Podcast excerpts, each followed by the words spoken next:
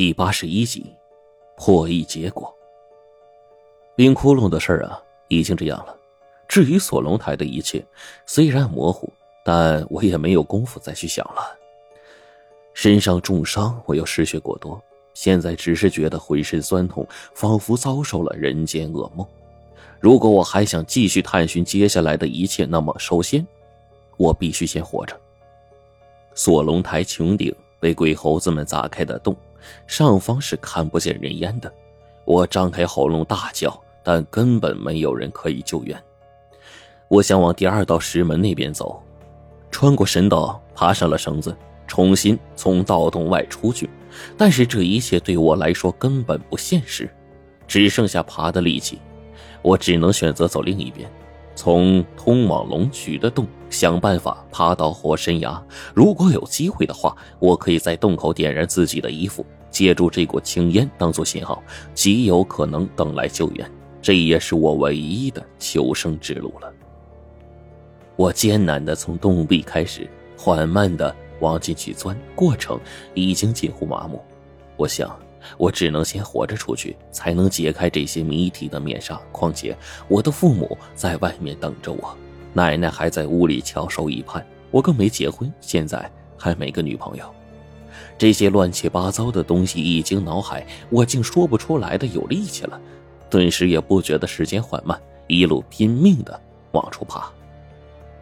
但逐渐的，我没了力气。就这样完了吗？仿佛我真的要完了。临闭上眼的那一刻，我看到了一个怪人。这家伙喘着粗气过来，腰间竟然长了两只怪异的肋骨。他一点点走过来，虚弱的呼唤着我。终于等到了。我闭着眼，恍惚间听到黄队最后呼唤的声音，冲他笑了一下。现在是陕南疗养院，先生，您伤势过重，嗯，还不可以下地的。耳畔响起了一个美女护士的声音，黄队不甘的别过眼去，他想再坚持下去，可是看到这护士竟没来由的老脸一红，最后乖乖的躺了回去。我趴在铺上跟他聊着，那个美女护士摇头说：“这个人啊，真怪，腹部啊、腰间都受了那么重的伤，竟然自己包扎涂药，打死也不让我碰。别的地方我不照样也得换药吗？”护士嘟囔个嘴。不满的离开了病房，只剩下我在看着黄队笑。他的秘密我自然知道，因为他腰间有两条奇异的肋骨，这是他一直隐藏着的。即便我们是队友，那天在火神崖洞上那么紧张的情况下，他不到最后关头都不轻易的战死，更何况现在会给一个护士看？我们俩只笑了好久。我对黄队啊报以微笑：“哎，队长，真是谢谢你啊，这次救了我。”黄队一笑，骂道：“哼，别说这屁话！少阳村那次咱们算是磨合，这次锁龙台才算是生死之交。现在都是过命的兄弟，以后别跟我客气，别叫什么黄队队长之类的啊，挑你觉得舒服的叫。”我点了点头，早就不想叫他队长了。一来呀，是显得生分；二来。不知道为啥，我老是觉得他呆呆愣愣的，叫他队长心里有点不舒服。也不知道这是羡慕嫉妒恨作怪呢，还是因为别的。我便脱口叫道：“好，老狗，哎，这称呼咋样？”黄队被我叫的直翻白眼儿，我呲牙嘿嘿一笑，就跟他说：“哎，说正经的，我有时候感觉啊，你都不像个人。”老狗骂道：“，你个混蛋，不就说我是条老狗吗？啊！”你骂我，我也认了。我摇着头说：“不是，我有时候真觉得你不是一个人啊。这话或许有点奇异，因为在我感觉你是一个坚实可靠的人，而且遇事呢也非常会分析，甚至有脑子去统筹全局。嗯，虽然这个队长也在实习中经验不足，但依旧不妨碍我对你能力的肯定。但是你时而沉默寡言啊，却忽然反应慢半拍啊，时而呢。”却反应快的出奇，这两种性格全都出现在你一个人身上，你就不觉得自相矛盾吗？老狗呆愣了一下，那一瞬间呢，甚至有些失神。只过去好久，他叹了口气说：“哎呀，你是个注重观察细节的人。”老狗转而又叹了口气说：“啊，的确，我有时候不是一个人，甚至是两个人。我很不解。”这黄狗娃呢，话锋一转，然后说：“这事儿啊太长，你是为数不多几个能听我讲述实话的。母亲怀我们的时候啊是双胞胎，黄队就开始讲述了。嗯，但当时分娩啊出现了意外，我和我哥哥之间只能留一个。说到这儿，黄队这个眼睛就有些湿了。”哥哥出生在前，但在难产之间，他们选择保存了我。其实，是我欠哥哥一条命。一直以来，我都是这么觉得的。我点了点头，听老狗继续说。他忽然一笑，可是那笑容中却满是苦涩。他问我：“ 嘿，哎呀，陈子，啊有个说法呀，是这样的：某些双胞胎啊，甚至多胞胎。”其中一个死去了，存活下来的人极有可能具备两种不同的性格，那或许就是对死去那个人性格的继承，你信吗？我表示同意。黄队又说出了一个惊天的秘密：我和哥哥呀是连体儿，所以，我肋间的软骨就是我哥当时未分开的手。这么多年来呀，他让我变得像怪物。但更多的是我感觉到我哥就在我身边，一直帮我。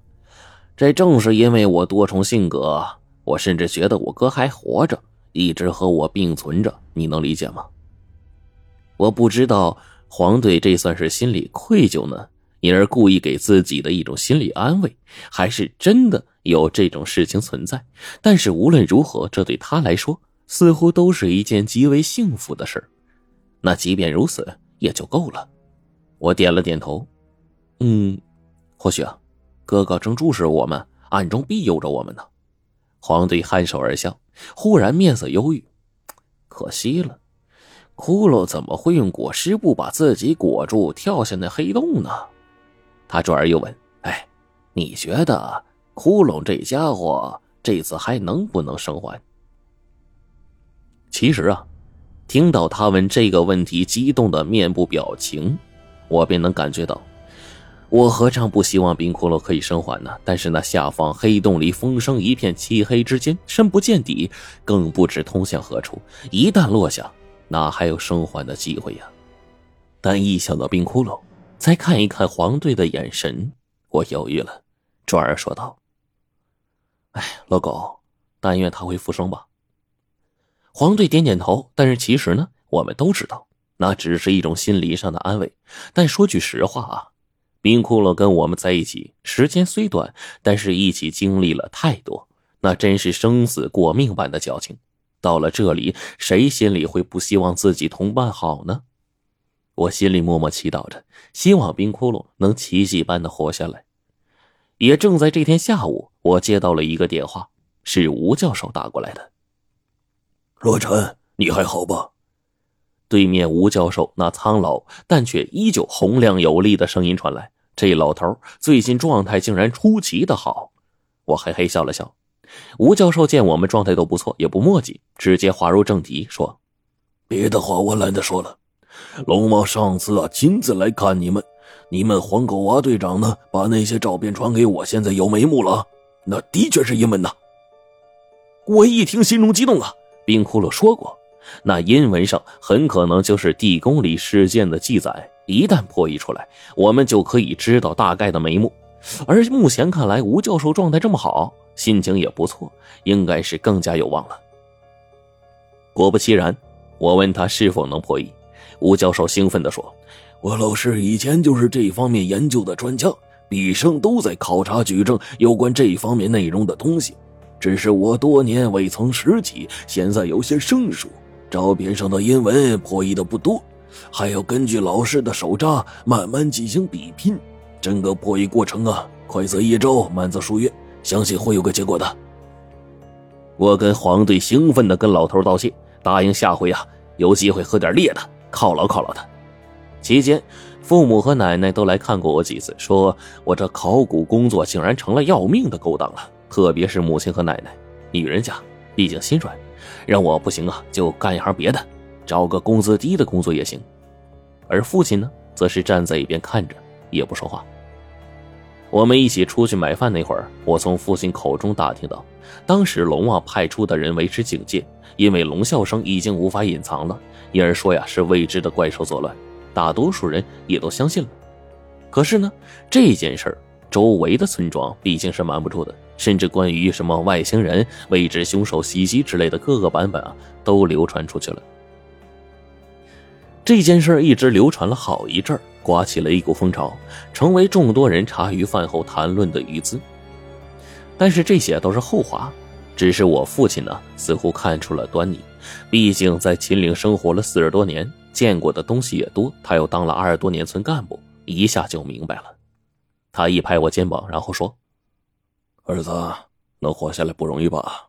这种事情啊都很危险，千万要小心啊！”我点了点头。嘿，我老爸这聪明劲儿啊，真不是盖的。至于他对我的理解，我只能在心底里感激。我准备出院之后啊，跟龙王请个假，回家好好休息几天，也顺带呢陪陪亲人。几天之后，我跟黄队双双出院，伤势基本上无大碍了。我们在疗养院这一趟啊，就将近二十天，终于我们解放了。也正在这个时候，好消息接踵而至。数天之后，吴教授再次打来电话，那个事情有眉目了。哎，你们伤好之后，找个机会就回来吧。啊，龙王同意了。关于阴文里的东西啊，可以给你们透露，但事情涉及很深，我希望和你们面谈呢。吴教授的话音里，我能听出一丝疲惫，可见他为了破译这阴文，费了极大的功夫。我跟黄队也很兴奋，我有预感，这一次，我们终于能揭开一些东西了。